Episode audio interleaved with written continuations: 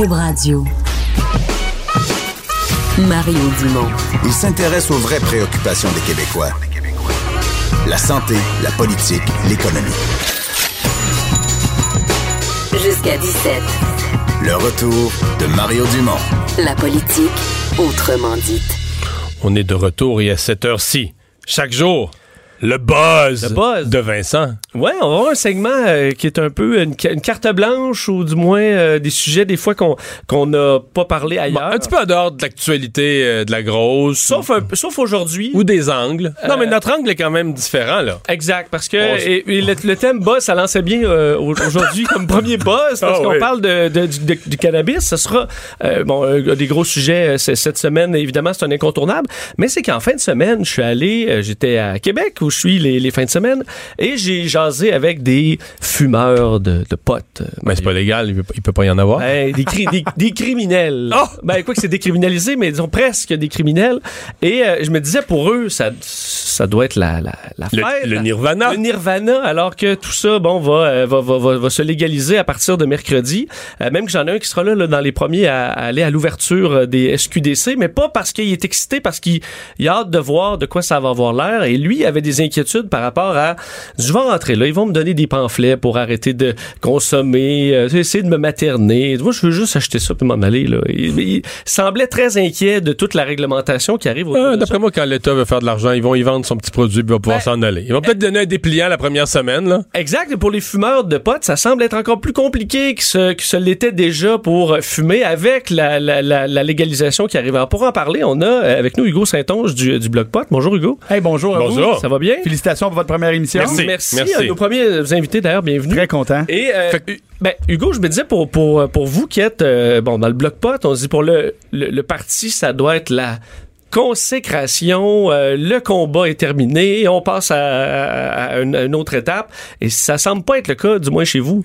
Ben écoute, euh, une chose qui est sûre, c'est qu'il y a une loi, on, on s'est jamais fait élire. Hein? Donc, euh, notre stratégie de se présenter aux élections, de parler de cette question, de cette question-là aux élections était la bonne, parce que c'est une question politique. Donc, le bloc pot a rallié Justin Trudeau. Ben, en tout cas, il nous a volé beaucoup de nos arguments. Ah, OK.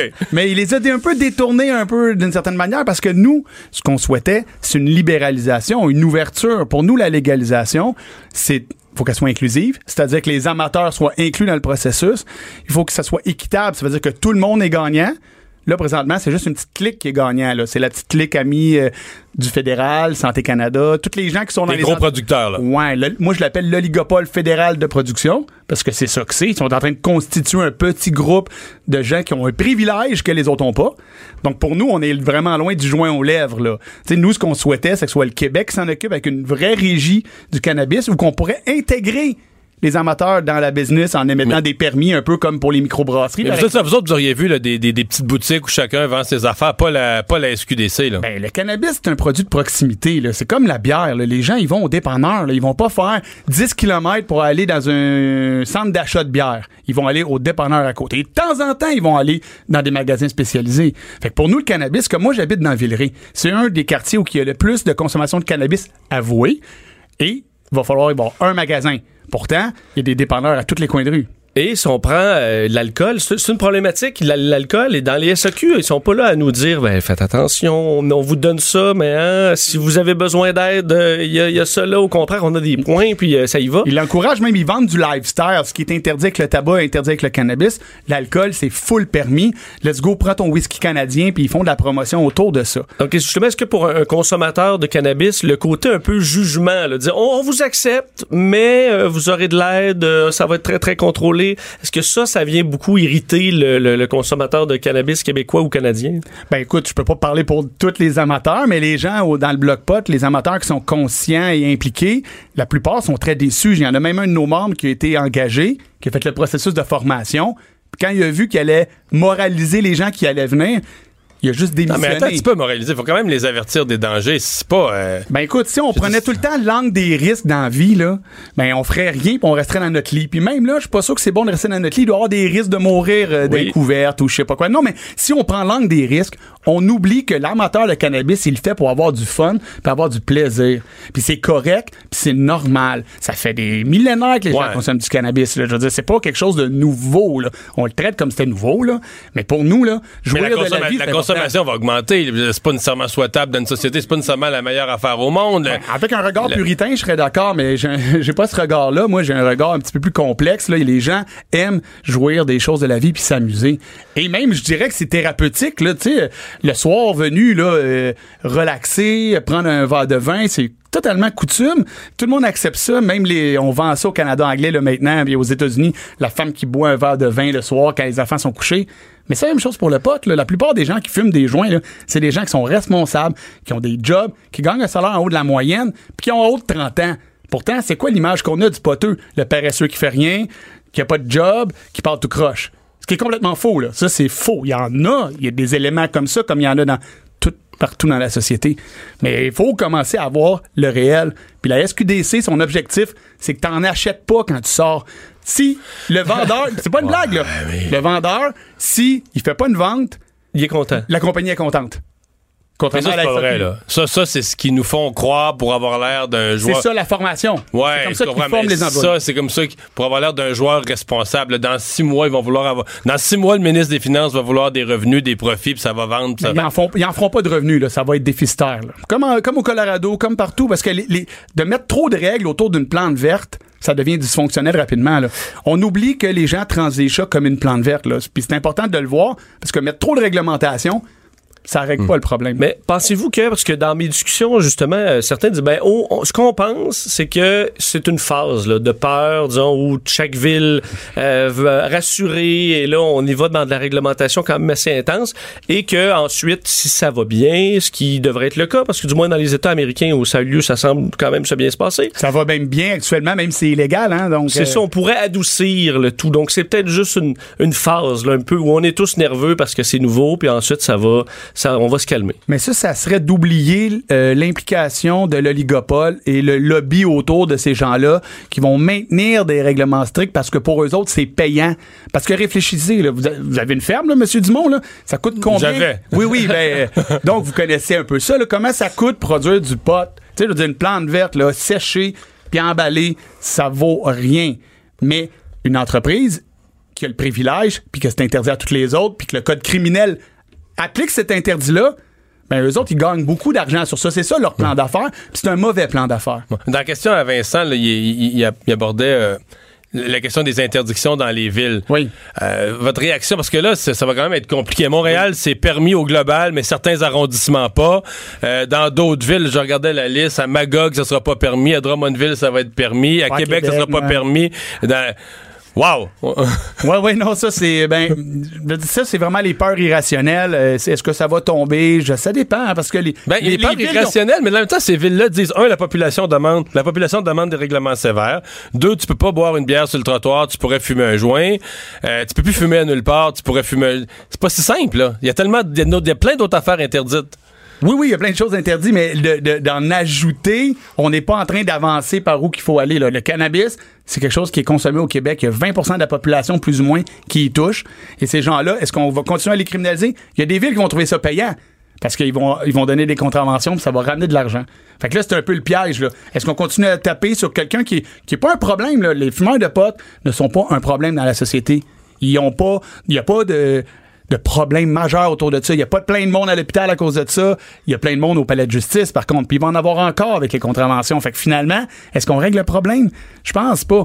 On a besoin d'une culture responsable. Les amateurs de cannabis font attention d'habitude. Puis je pense pas de toute façon qu'ils ont, ils ont même pas les moyens actuellement d'arrêter les gens sur la rue. Vont-ils être capables dans le futur? Auront-ils les moyens de cette répression-là? Je doute. Et euh, le, le fumeur de cannabis, là, à partir du mercredi, là, il, il fume où son joint? Parce que comme la santé publique, eux disent, fumez pas ça en dedans, surtout pas, parce qu'il y a de la, fu- bon, la fumée secondaire. Plusieurs propriétaires Euh, plusieurs aussi. propriétaires. Fumez pas ça en dedans, tandis que les municipalités disent, fumez ça en dedans chez vous, puis on, veut veut pas, voir voir. ça euh, dehors. Donc, Mhm. euh, c'est au sommet d'une tour On ou dans un En plein milieu d'un parc lac. national, ouais. Oui, non, mais pour nous, ça, c'est un enjeu, c'est le futur enjeu. Nous, on, on propose qu'il y ait des endroits désignés pour que les amateurs de cannabis puissent se rencontrer et partager leur culture. Comme un cigar lounge, admettons, mais. Ganja pas- bar, cannabistro, euh, tiens, on, a- on peut inventer le Des cafés comme. Amsterdam, là. Un peu, même nous, on pense qu'on devrait pouvoir vendre dans ces lieux-là. Bon, on devrait intégrer une production du terroir parce qu'il y a beaucoup de. Tu sais, il y a 20 000 personnes au Québec qui travaillent dans le cannabis là, actuellement, dans le cannabis illégal. Puis ces gens-là vont être encore illégaux après le 17. C'est un- on- on- là, on se trompe. Là. On devrait trouver une façon d'intégrer ces gens-là. On doit trouver une façon que ces gens-là deviennent des citoyens responsables, qui payent leur part d'impôt, puis qui puissent faire la job qu'ils aiment. Le gouvernement du Québec a euh, établi une des, réglementations les plus sévères de- des provinces canadiennes sur la question de la culture à domicile. Ça, je suis sûr que ça vous fatigue, l'interdiction. Les quatre, les quatre plans qu'avait permis M. Trudeau, mais au Québec, c'est zéro, aucune production possible à domicile. Mais il faut faire attention avec les, rela- euh, les relations publiques du gouvernement fédéral qui disait vouloir permettre aux Canadiens. Puis regardez la loi, la loi est claire. hein. La, la loi, c'est toute production non autorisée est illégale, mais nous allons judiciariser que les personnes qui ont cinq plans et plus. Ce qui donne la permission provinciale d'être plus sévère. Tu sais, en Colombie-Britannique, là, si tu fais, tu fais pousser des plans dans ta cour puis qui sont visibles de la voie publique, c'est 5 000 d'amende. Donc, le- les réglementations là, dans toutes les provinces sont strictes, sont juste pas strictes de les mêmes façons pour les mêmes affaires, parce que chaque province a des comportements différents à dealer leur société. Mais pour nous, la production a des fins personnelles. Ça devrait être comme la bière puis le vin. Dire, si on a le droit de produire de la bière comme on veut puis du vin comme on veut à la maison, ça devrait être la même chose pour le cannabis tant qu'on dérange pas les voisins. Je veux dire, ça n'a pas de sens de déranger les voisins avec nos odeurs. Je veux dire, il y a des enjeux réels, mais ces enjeux-là se règlent avec le code civil assez aisément si on, on s'arrête deux minutes. En 10 secondes, vous, Hugo Saint-Onge, puis les gens proches de vous, les gens avec qui vous parlez de ça tous les jours, mercredi, vous êtes là, client, acheteur? Non, on va aller voir qu'est-ce qui se passe. Oh, Mais même demain, curieux. on va y aller. C'est clair qu'on est curieux. On veut voir comment que le système va se planter. Mais pas pour acheter nécessairement. Mais non, je veux dire, on en a déjà. Il y a déjà du pot partout au Québec. Puis même la SQDC prévoit vendre 60 tonnes, mais ça en consomme 200 tonnes annuellement. L'autre 140 tonnes va arriver de où? Le retour de Mario Dumont, l'analyste politique le plus connu au Québec. Cube Radio. On est de retour, euh, Vincent, toi qui connais bien la région de Québec. euh, la campagne électorale a tourné beaucoup là-bas autour de ce projet de troisième lien. Euh, bon, Québec solidaire était les seuls à dire on n'en veut pas pour aucune considération. À l'autre extrême, la CAQ disait on en veut à tout prix. Les autres avaient des positions, appelons-les intermédiaires. Ouais, ouais, ouais. En fait, t'as les gens qui en veulent, qui en veulent pas, puis t'as ceux qui disent qu'ils en veulent, mais qui en veulent peut-être pas, là, qui étirent, disons. Ah, ouais. Et c'est- d'ailleurs, c'est un peu le cas du, du maire Labaume, hein, qui en a pas fait sa priorité, clairement. Non. En allant plus vers le, le, le projet de transport structurant, le, le tramway. Et euh, au dossier du troisième lien, c'est plus on des Plus tard, peut-être. Ouais, faut étudier. Faut, étudier. Et là, donc, euh, c'est nos collègues du Journal de Québec qui ont obtenu, je pense, une demande d'accès à l'information, copie d'une étude qui a été commandée euh, par la Ville de Québec à une firme de génie. Et là, euh, dans le fond, on, on vient tester un peu l'échéancier. Tu sais qu'Éric Kerr, je fais juste un rappel, Éric Oui. Kerr, député de la Pelletrie, a mis son siège en jeu là, sur un échéancier extrêmement ambitieux commencer la première pelletée de terre dans, à l'intérieur du mandat, là. donc avant octobre 2022. Ouais. Mais une pelletée, c'est- large. Est-ce que c'est vraiment une pelletée qui va Ben être là. utile, admettons? Première pelletée dans un tunnel. Mais c'est déjà arrivé des on va projets. pas, on va pas projets- nécessairement la lumière au bout du tunnel après une pelletée de terre. C'est ça, mais il y a peut-être il y a des projets qui ont eu euh, quelques pelletés là. Euh, c'est déjà arrivé. Ça peut être une pelletée pour un long long projet, mais oui effectivement, euh, le maire Labombe avait commandé une étude sur la, la, la, la faisabilité, surtout l'échéancier d'un troisième lien. Et ce qu'on se rend compte, c'est que pour les gens qui nous écoutent euh, dans la région de Québec, dans la région de euh, Chaudière-Appalaches, euh, Appalaches, à la limite ça touche encore plus ces gens-là hein, parce qu'eux ont besoin de venir à Québec. Euh, en gros, c'est irréaliste de penser à un échéancier très, très serré. Là, on parle de plus de 10 ans au minimum. Mais là, ils sont rendus euh, rouler dedans, ça serait 2032. En fait, 15 à 17 ans pour un tunnel, euh, 14 à 16 ans pour un pont. Donc, on est rendu euh, 2032 pour plus tôt pour les premiers véhicules qui pourraient emprunter le, le troisième lien. Euh, alors, il y en a sûrement qui déchantent, là. Ouais. Les gens à Québec qui, euh, qui ont déjà euh, 70 ans, ben... Ouais. Mais, à être plus mais âgés. à ceux, puis euh, pour l'avoir entendu et l'avoir fait en entrevue là-dessus, à ceux qui disaient ça, euh, le- le- le- l'exemple ou le contre-exemple, je devrais utiliser le mot contre-exemple que donnait la CAQ, c'était le pont Champlain. En disant, regardez, on a un exemple ici, euh, au Québec, d'un projet qui s'est réalisé, un projet immense là, qui s'est réalisé dans des projets, dans des délais beaucoup moindres. Euh, on a avec nous euh, un des, des acteurs les plus intéressés par cette question-là, parce que oui, ça, c'est de sa ville que ça partirait et c'est sa ville que ça desservirait. Euh, le maire de Lévis, Gilles Louillet. Bonjour, monsieur le maire. Oui, bonjour. Bon, qu'est-ce que vous avez pensé de cette étude commandée par la ville de Québec? Euh, pas moyen de faire rien avant 2032. Ça, ça vous apparaît-tu la réalité, ça? Ben écoutez, euh, ce qu'on sent à un moment donné euh, euh, du côté de Québec actuellement, c'est on sort un peu toutes sortes d'éléments d'information depuis une couple de semaines pour tenter de discréditer la thèse sur le troisième lien. Donc, je pense que là, ce qu'il faut que les gens se rendent compte, c'est qu'il y a eu une élection. Dans l'élection provinciale qu'il y a eu, la CAQ, et je tiens à le signaler, n'ont jamais lâché le morceau. Ils ont toujours dit, nous, là, c'est clair. Troisième lien à l'est des deux villes, et c'est ce qu'on veut réaliser. Déjà en partant, avec cet engagement de la CAQ, on vient d'éliminer deux ans deux à trois ans d'études parce que vous avez vu, les libéraux sont arrivés avec une étude. Le, choix des cinq scénarios, là, des, cinq tracés. Ben, ah oui, puis même au-delà des cinq scénarios, il y avait 56 solutions. Il fallait qu'ils étudient le télétravail, le, le, le, le, covoiturage, et mettez-en d'autres, tout ce que vous pouvez imaginer. Là. on s'entend qu'il y, avait des, y avait des scénarios là-dedans, M. Leoulier, qui faisaient déjà aucun sens. Donc, on semblait ben. vouloir se perdre en études qu'on savait inutiles. C'est en plein ça. L'objectif étant de semer la diversion. Mais sauf qu'à un moment donné, vous avez vu le verdict de la population, puis en passant, euh, c'est, ce sont les régions qui ont parlé, la région de Chaudière-Appalaches, Québec, et vous avez vu à un moment donné toutes les régions du Québec qui ont parlé. Pourquoi? Qu'est-ce qu'on s'est rendu compte au cours des dernières années? On avait un gouvernement à deux vitesses. Un gouvernement, la capitale, pour la capitale, très rapide, ultra rapide. Quand tu arrives en région, mon Dieu que c'est donc compliqué euh, d'avoir euh, l'amélioration d'un axe routier. C'est incroyable. Qu'est-ce que vous voulez dire? Voulez-vous dire que le maire Labaume avait un traitement privilégié ou que c'est lui qui menait le gouvernement? Ah, c'est définitif que la ville de Québec avait avait un, traitement privilégié. Et je vais vous dire une chose dans la région de Québec et Chaudière-Appalaches, ce qui était solidement ancré dans la tête des gens, c'est que c'était c'était finalement le maire de Québec qui menait le gouvernement. Ça, c'était ah, solidement ancré. Ah oui, puis c'était un facteur déterminant à un moment donné pour le changement de gouvernement. Un gouvernement à deux vitesses un pour la capitale, un pour les régions. Alors, quelle a été la conséquence? Regardez le résultat de l'élection. Évidemment, on a l'exception dans l'Est du Québec euh, du Parti québécois, mais la Gaspésie, c'est assez unique, là, Côte-Nord, Gaspésie. Mais pour le reste, vous avez vu les régions unanimement ont dit c'est assez le gouvernement à deux vitesses. Alors, le troisième lien entre un peu dans cette catégorie-là, parce que, au fond, moi, je pense qu'aujourd'hui, dans la grande région de Québec, il faut, faut pratiquer un leadership d'ouverture. Nous autres, là, dans le fond, on a appuyé l'amphithéâtre à Québec, tu sais, euh, les gens de Chaudière-Appalaches, on était très fiers de ça, les gens de l'Est du Québec, etc. Mais aujourd'hui, les gens de l'Est du Québec, les gens de Charlevoix, euh, de Lillet, de Montmagny, ils appuient massivement le troisième lien. Alors, je vais reprendre l'expression du maire de Québec. Laissons, au, moment où les libéraux étaient euh, au pouvoir il y a quelques semaines, Laissons les experts faire les études. La CAQ a pris un engagement.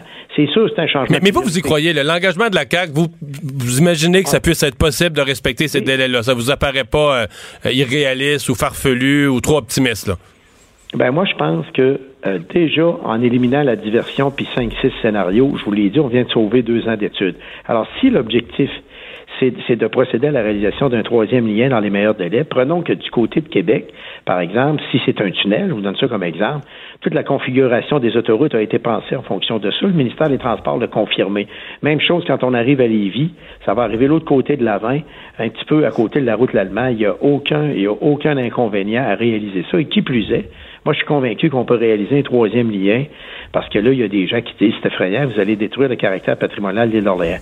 Il y a moyen de réaliser un troisième euh, lien entre les deux rives en respectant intégralement le caractère patrimonial de l'île d'Orléans.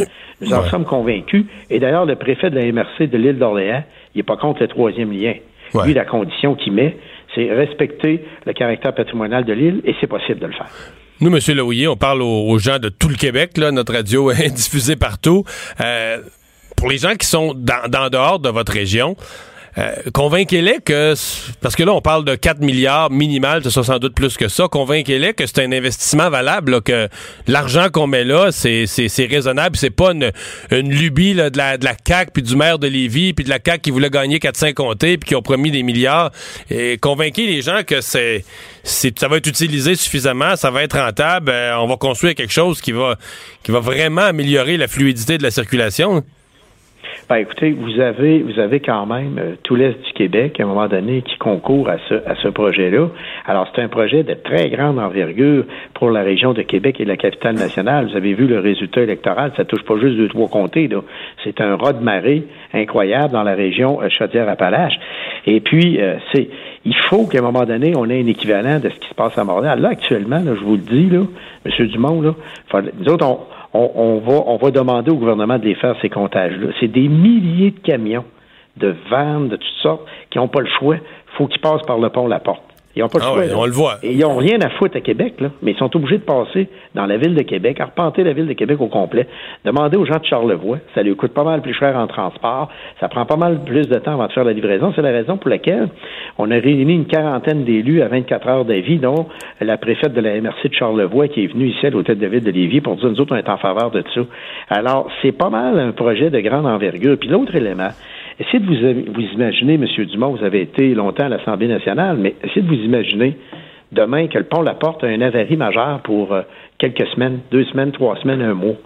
On n'a aucune solution de rechange. là. C'est bien de valeur à dire, mais c'est ça la vraie vérité. On n'a aucune solution de rechange. Et je peux vous dire une chose, juste pour euh, les, euh, les camions euh, pétroliers, etc., nous autres, on a Valero. On a, par exemple, le, euh, la plus grosse euh, euh, la plus grosse interconnexion pour le Canadien national, là, les- le centre d'échange qu'il y a à Charny. C'est le plus gros de tout l'Est du Canada. Tous les véhicules automobiles des concessionnaires de la grande région de Québec arrivent là. Essayez de vous imaginer qu'il y a un avarie sur le pont La Porte. Toute l'économie est à terre. Là. Alors donc, nous autres, ce qu'on dit, il faut penser à l'avenir. Et je connais pas une région métropolitaine au Québec euh, qui, euh, où le réseau est pas bouclé. C'est un non-sens que d'avoir une entrée dans une seule, dans une seule section d'une ville. C'est un non-sens. Mais là, les gens qui sont contre ce projet-là, puis vous avez vu l'adjoint de M. Labaume, euh, qui est rendu maintenant avec un député de la CAQ, qu'est-ce qu'il a dit euh, sur les ondes de la radio la semaine dernière? Il a carrément dit, dans le fond, je vais vous le dire, c'est quoi la vérité? La maire de Québec a peur que les autres se développent. C'est ça son problème. Que la rive sud se développe, là. En plein ça, que la rive sud se développe et que les autres régions se développent autour. Pensons par exemple à la côte de Beaupré, euh, où à un moment donné, eux autres, c'est c'est important pour eux. Euh, pensons même à, à toute la zone de l'est de la ville de Québec. Mais c'est vrai pour vous, Beauport. Monsieur Leoulier, par, par- partir de Lévis pour aller sur la côte de Beaupré, euh, à l'heure de pointe, euh, c'est une heure et demie, là, alors que normalement, ce serait 20, 25 minutes. Là. Euh, c'est faire le tour de la ville, effectivement. C'est passer à travers la ville, c'est très long, mais vous parliez d'avarie. Il est arrivé il y a quelques semaines, on a eu, de- on a eu besoin de fermer d'urgence le pont de l'île d'Orléans parce qu'il y a un, bon, un morceau qui est tombé. On voyait à travers le pont carrément. C'est un pont qui est carrément désuet. Est-ce que pour vous, c'est voyez ça comme une opportunité de dire, OK, ce pont-là, là, ça va devenir une urgence. Alors, aussi bien l'intégrer dans un projet puis de faire avancer ça encore plus vite parce qu'ils n'ont pas d'autre issue. Euh, l'île d'Orléans, les gens étaient coincés carrément sur l'île d'Orléans parce que le pont a dû être fermé d'urgence pendant plusieurs heures. Là, on verra les scénarios que le nouveau gouvernement va amener sur la table. Un, un élément. euh, alors, est-ce que ça va être un tunnel, un pont, un pont-tunnel, de ce dont vous venez de parler? Ça, moi, je, je suis pas assez expert pour le dire. Mais il y a une chose qui est sûre maintenant, c'est qu'on sait qu'il va y avoir un troisième lien et qu'il va être à l'est des villes. On vient d'éliminer des débats inutiles et futiles. Puis là, actuellement, il y a quelques personnes actuellement qui acceptent pas le verdict qui a été rendu par la population de Québec et de Chaudière-Appalaches et de tout le Québec en passant.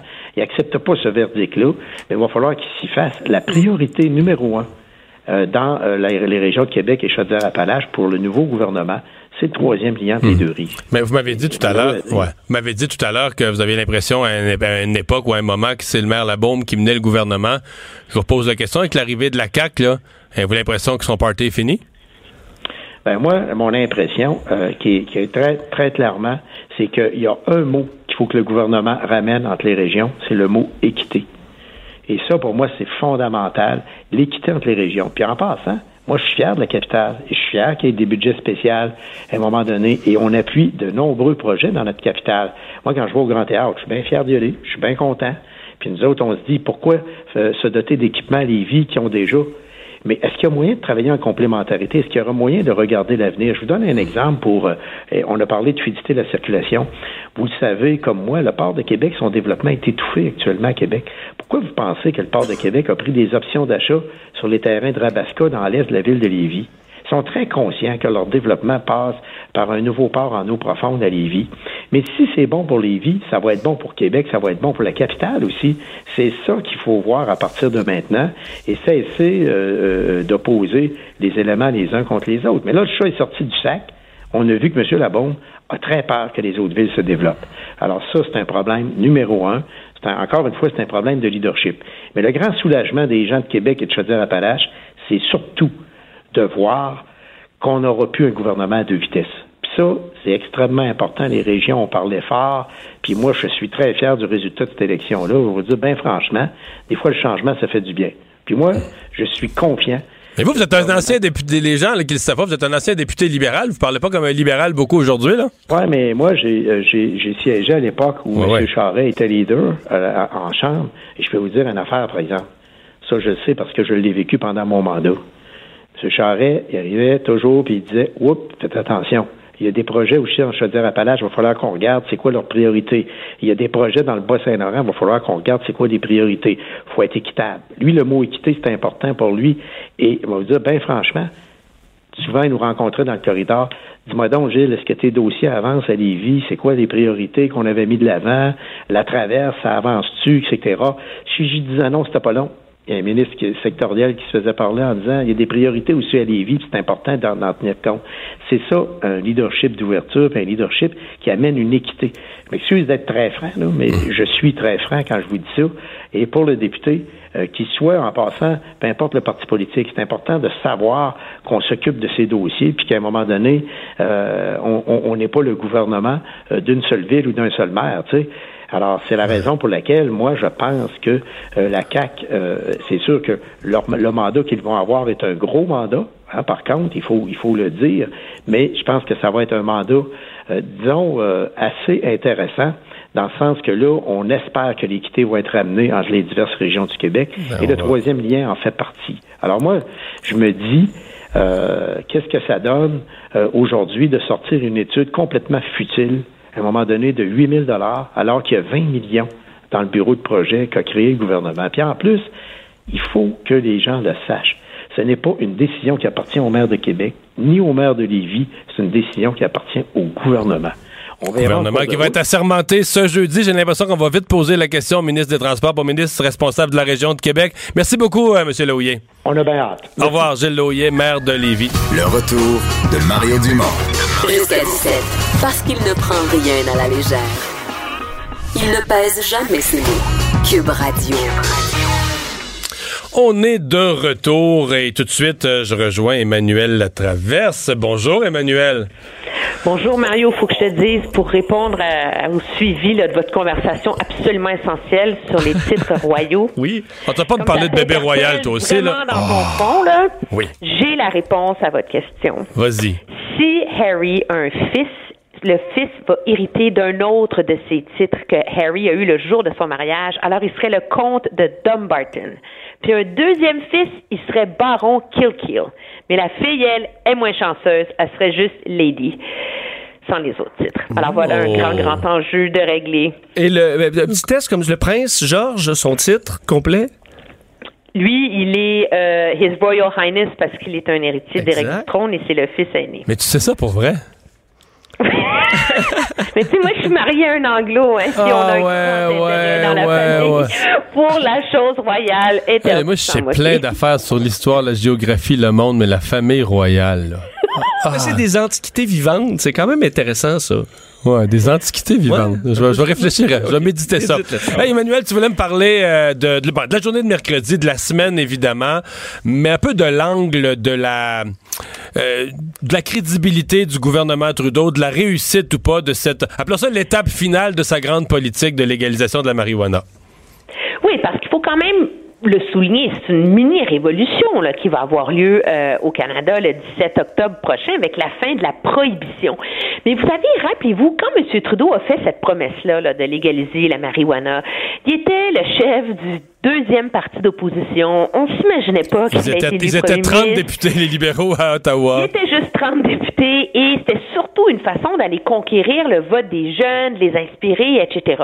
Mais en cours de campagne électorale, c'est là que toute l'idée s'est formulée autour de dire que on va pas légaliser la marijuana parce qu'on est en 2018 puis c'est plus efficace en termes de sécurité publique, puis etc.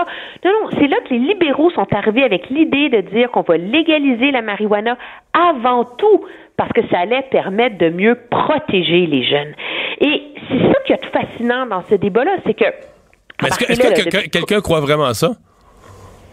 Ben, ils n'ont pas le choix de le croire. C'est ce qu'ils ont dit aux Canadiens pour leur faire avaler la, la, la pilule. Mais de l'aveu même du ministre qui est responsable, Bill Blair, aujourd'hui, de quoi on a parlé, là? De production, de distribution, de consommation. On a parlé de pouvoir des policiers, etc. Mais comment on va les protéger, les jeunes, là? Mais le gouvernement répète encore aujourd'hui que c'est la priorité numéro un. Et là, on dit que c'est parce qu'on va réussir à créer un environnement sécuritaire. Mais c'est bien beau, ça règle pas le fond du problème. On est d'accord. Écoutez, les statistiques, c'est quand même qu'il y a 27% des jeunes entre 15 et 24 ans qui fument de la marijuana sur une base hebdomadaire. Et en ce moment, ce qui est surprenant, c'est que on le voit, les parents un peu partout, même les députés, ils sont inquiets de dire comment les parents vont gérer ça avec leurs enfants maintenant, parce que le message a quand même une certaine banalisation. Là. Tu peux plus dire à tes enfants, non, tu peux pas fumer de pote parce que c'est illégal. Et là, la solution du gouvernement, c'est de dire, mais c'est bien ça parce que maintenant, vous allez avoir une discussion plus ouverte sur leur choix. Alors, disons que euh, si le but justement du gouvernement, c'est d'étouffer le marché noir, parce que c'est par là que ça passe, de réduire l'accès des jeunes euh, à la marijuana, euh, il y a un gros, gros test là-dedans. Là. Ouais, mais sur, sur le, ouais, sur le marché noir, si tu as écouté les, les entrevues du président de la Société québécoise du cannabis, enfin le président de la SAQ, le PDG de la SAQ, il, ses ambitions sont assez modérées. Il est rendu à dire, ouais, dans la première année, on essaierait d'arracher 30% du marché au crime organisé. Donc, il accepte déjà que dans la première année, il y a encore 70% du pot euh, au, Québec qui va être acheté au crime organisé. Là.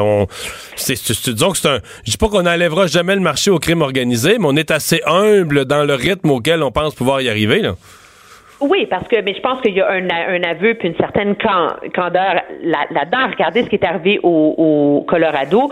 Euh, la part du marché noir, euh, elle a augmenté exponentiellement là, euh, parce que et donc c'est pas évident là, que de la mise en œuvre de cette politique-là va étouffer le marché noir. Et le problème politique pour M. Trudeau là-dedans, c'est que le marché noir, ça passe par les prix, hein. Et donc, c'est la promesse d'Ottawa d'étouffer le marché noir, mais c'est pas le fédéral qui contrôle ces leviers-là.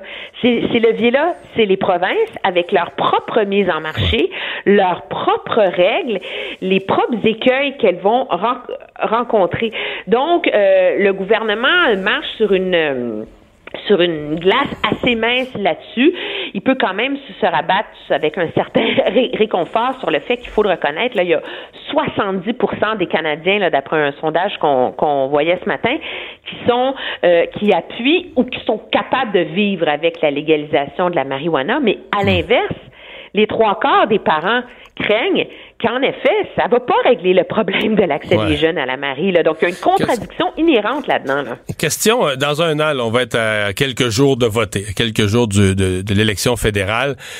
Est-ce que, là, je te demande de faire euh, de la boule de cristal, est-ce que tu penses que le sujet de la marijuana va revenir dans la campagne? Et si oui, euh, avec des conservateurs qui vont dire quoi? Parce qu'en bout de ligne, pour qu'un débat ait lieu, il faut qu'il y, faut qu'il y ait des positions divergentes. Avec des conservateurs qui diraient quoi?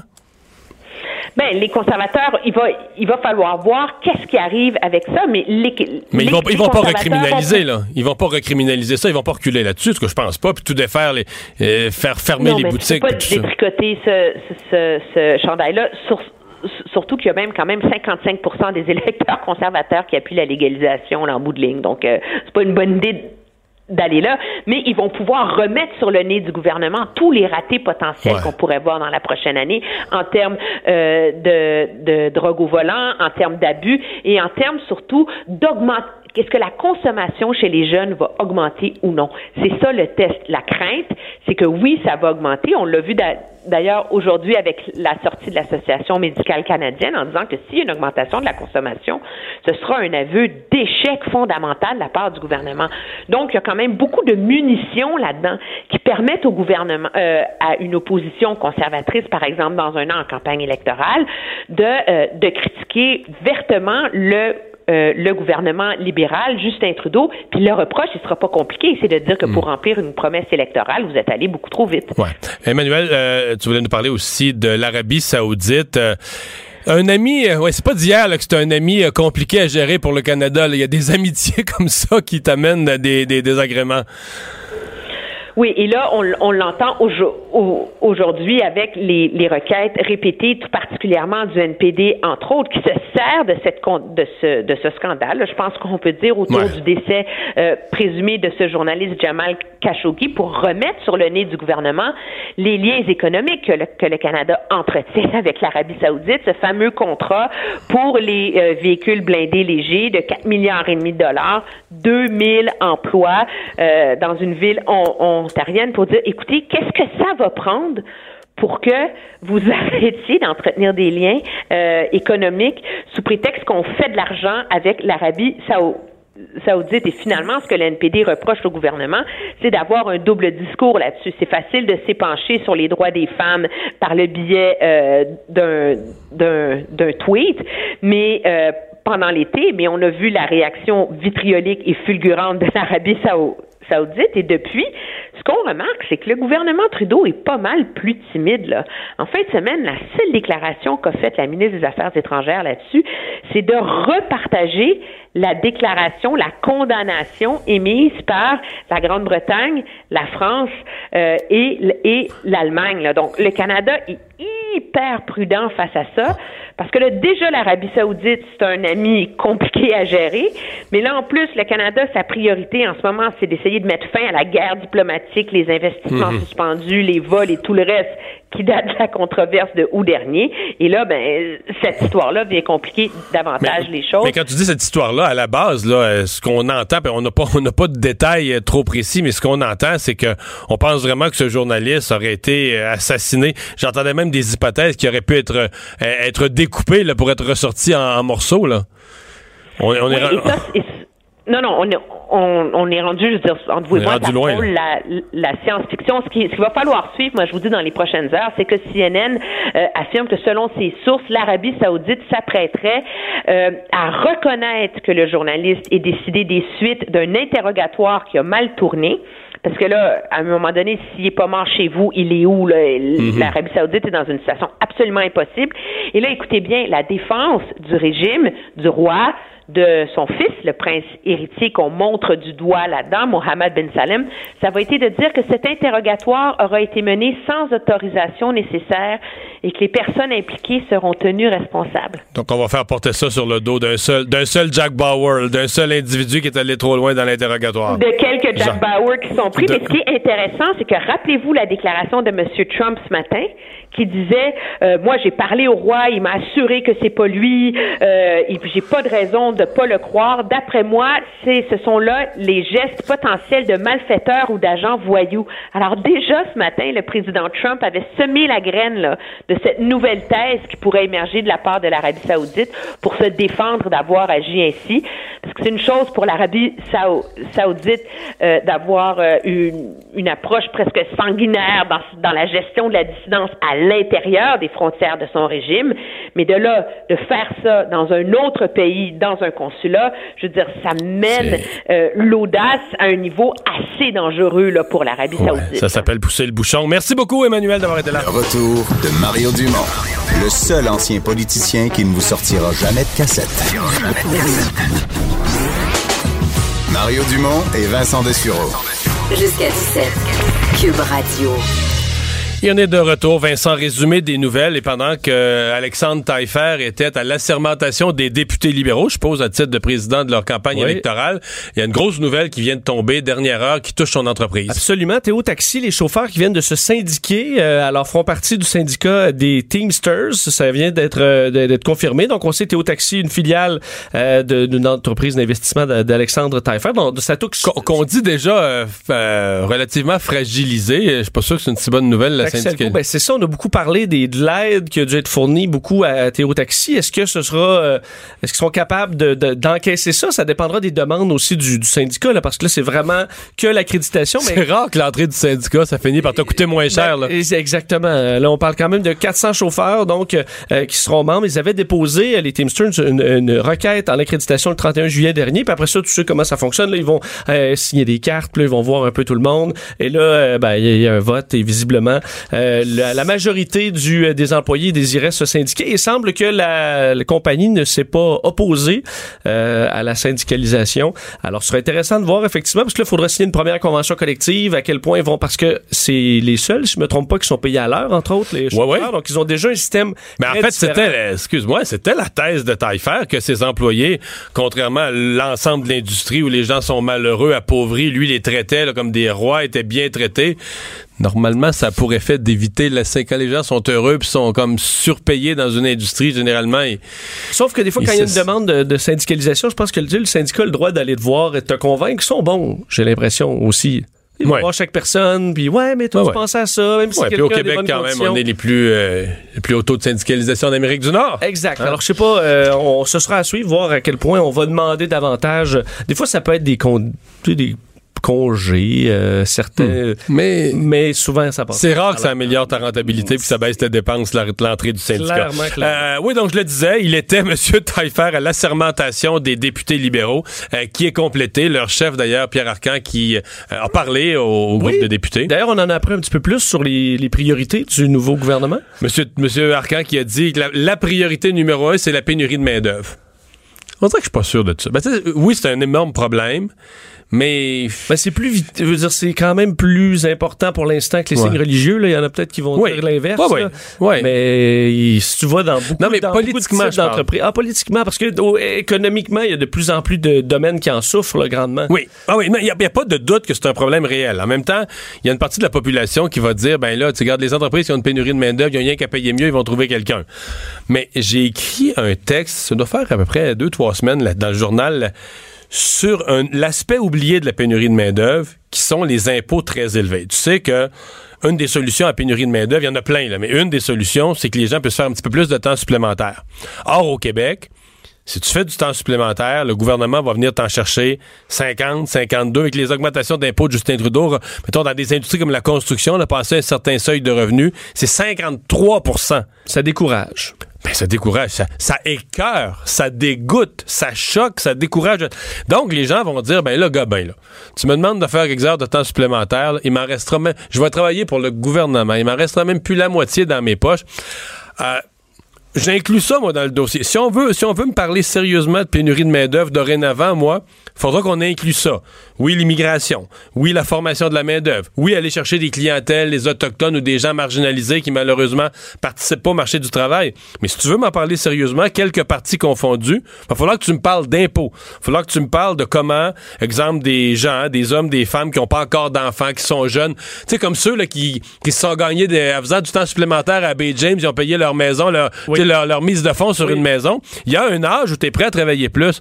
Mais c'est pas vrai que tu es prêt à travailler pour tout donner au gouvernement. C'est pas vrai. C'est quand la moitié retourne au gouvernement, tu, tu, tu dis, garde, j'aime mieux prendre du temps de qualité, j'aime mieux. Sauf peut-être dans vraiment les, euh, tu sais, les beaucoup de dans, manque d'employés à temps euh, au, euh, au salaire minimum, Ouais, par ouais. exemple. Puis eux, c'est sûr que là, ils seront Eux très sont peu pas dans cette imposés. fourchette-là d'impôts, c'est sûr. Mais euh, oui, il en manque un, un peu, un peu partout.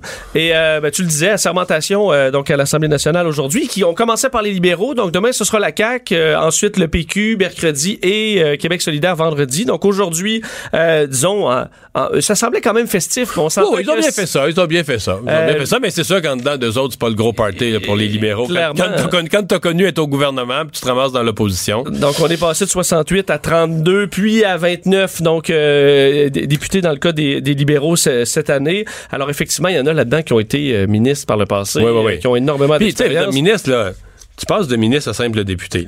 D'abord, ta chiffron, là, ta, paye, baisse de 50 000 Ça fait quand même mal. Plus de chauffeur. Oui. Plus de chauffeur, plus de véhicules. Appelons pour ça des limousines, ça en sont pas. C'est des véhicules de fonction, mais plus, plus de chauffeur. Quand même. Ça, ça, en plus de ton 50 000 de paye, là, c'est une économie là, quand, ton, quand ton véhicule est payé. là. Je comprends que tu fais des kilométrages de fou puis tu fais des tournées des régions, mais je veux dire, tu as un véhicule de payé avec chauffeur. euh, T'as plus rien de ça, là. Là, tu t'en retournes, t'es simple député. Euh, Et tu fais beaucoup moins partie du processus décisionnel. C'est ça. Tu dois te sentir beaucoup plus inutile. Ben là, tu sais, si t'as été ministre des Finances, par exemple, comme M. Létard, t'as été habitué à faire le budget. Puis là, tu vas te lever en chambre pour poser des questions sur le budget. c'est moins le fun. C'est moins le fun. Tu le disais, ceux qui arrivent, là, pour eux, c'est excitant.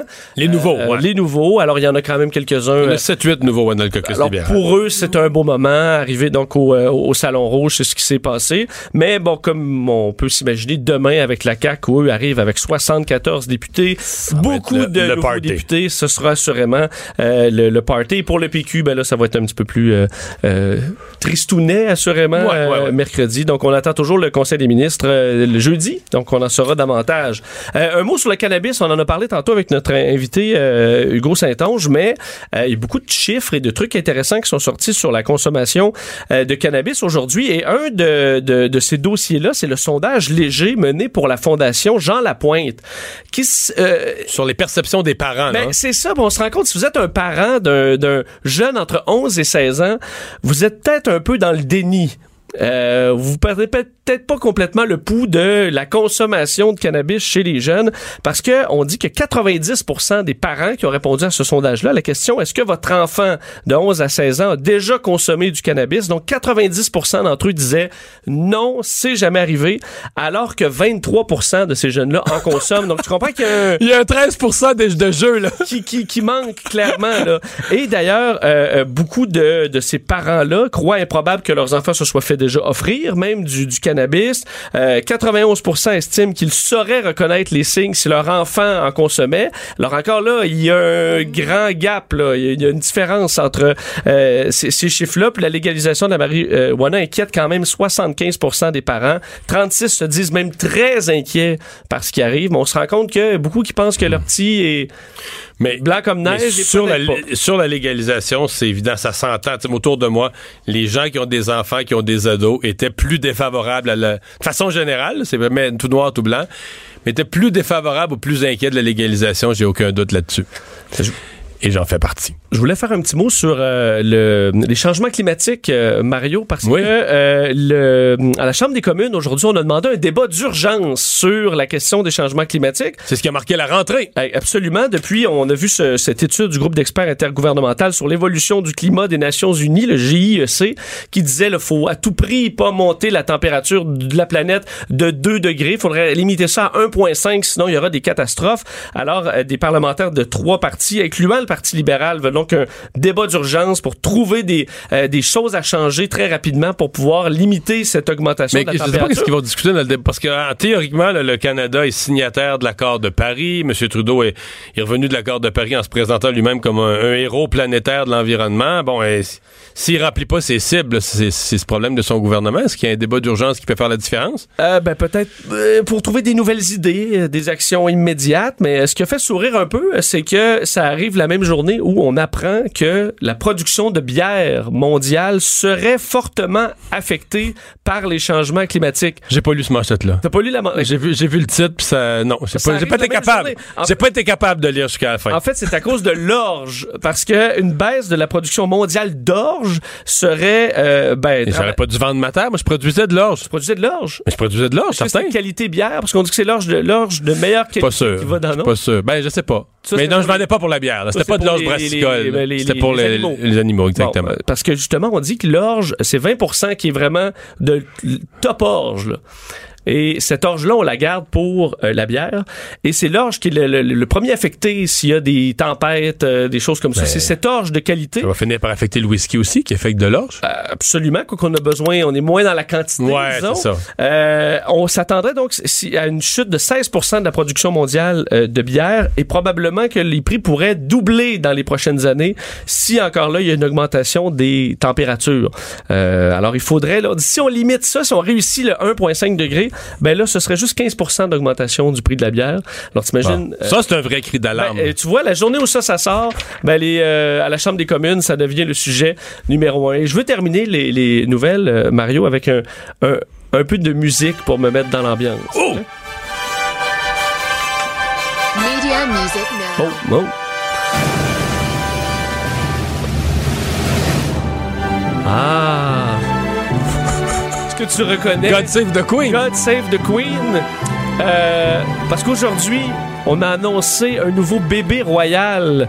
Et c'est la manchette numéro un, évidemment, euh, bon, dans, euh, en Angleterre. Je sais pas si t'es emballé par l'arrivée d'un nouveau bébé royal. La famille royale m'intéresse moins que le raton laveur séparé de sa famille à Lévis. Ah, OK. Ou la, est-ce que la marmotte a vu son ombre, là, au, au, au printemps? Hey, ça, c'est intéressant que tu en parles, mais il faudra qu'on y revienne sur au mois de février sur la marmotte Oui. parce que tu peux jamais dire à quelqu'un qui a vécu en agriculture une, une marmotte, là, c'est ce qu'il y a de plus con. Ah, OK, OK. Il n'y a rien de plus con qu'une marmotte. Les agriculteurs le savent, ça. Donc. Il y a une marmotte? Ouais, mais les Ben, agriculteurs, ils lisent le, tu sais, le. L'almanach, là, ouais. C'est pas mieux, là. Entre toi pis moi. Dis un an d'avance, il va faire une marmotte, oublie ça. Euh, donc, euh, Donc, la famille royale, oui, le un prince, nouveau bébé. le prince Harry et euh, sa nouvelle épouse Meghan Markle, donc euh, euh, mariés depuis à peine cinq mois, ont annoncé qu'ils auraient donc un, un premier enfant. Et ben, écoute, euh, en Angleterre, c'est la grosse affaire.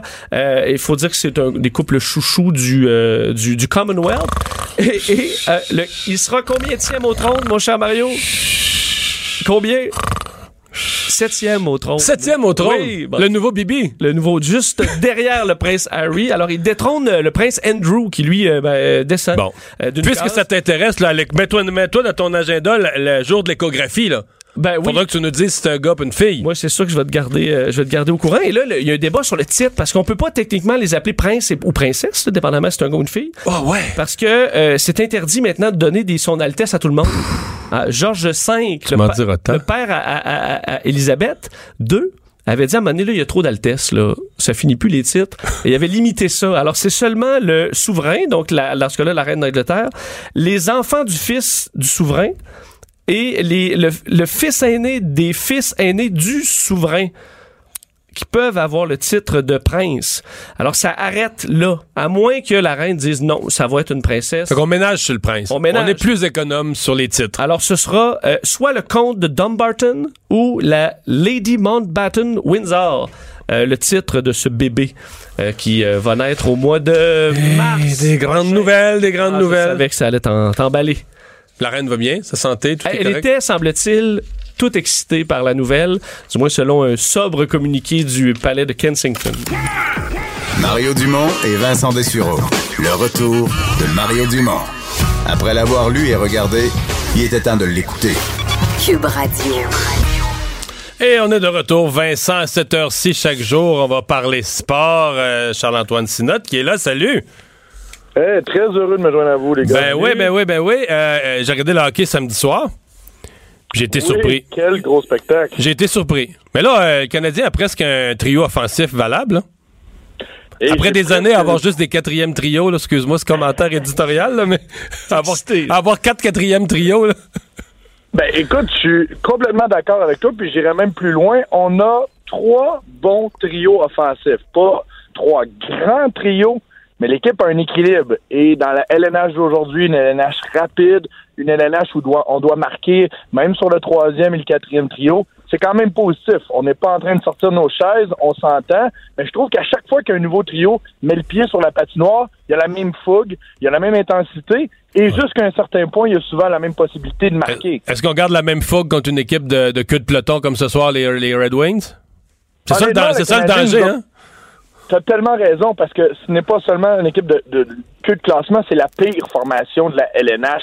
On a joué cinq matchs à Détroit, aucune victoire. On vient d'allouer dans les deux derniers matchs 13 buts. On sait que le Canadien est capable de marquer, mais en même temps, c'est clair que ça peut être un méga piège. On a affronté des puissances depuis le début de la, la saison. On s'en est bien tiré. Le Canadien nous surprend, mais ce soir, ça serait triste, vraiment triste d'avoir une baisse de régime. Bon. Là, tu sais que Vincent et moi, on a deux amateurs de football. Oh! Ben, hier, soir, hier soir, je me suis couché tard parce que je pensais que les Pats allaient perdre. J'ai rêvé à ça. J'ai rêvé à ça. Depuis que mes Eagles les ont battus au Super Bowl, je suis rendu à croire que les Pats peuvent perdre, mais non, c'est pas arrivé encore.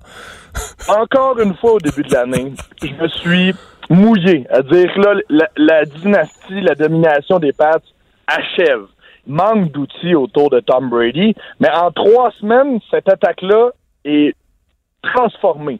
Josh Gordon, le mal-aimé, est en train de vivre une rédemption aux côtés de, Ah ouais. de Tom Brady.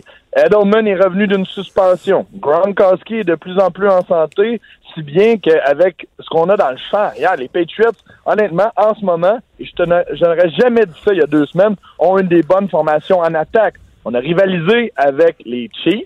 Les Chiefs qui marquent des points à profusion, même si Laurent Duvernay tardif n'est plus là. Ouais, parce que l'an dernier, l'an dernier, quand Laurent Duvernay-Tardif avait été blessé, là, le jeu au sol, ça avait été mort. Ça avait tombé à flat. Puis là, c'est pas arrivé hier. tellement raison.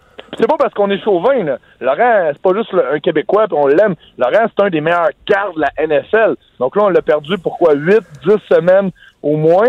Mais les Chiefs n'ont pas ralenti du tout.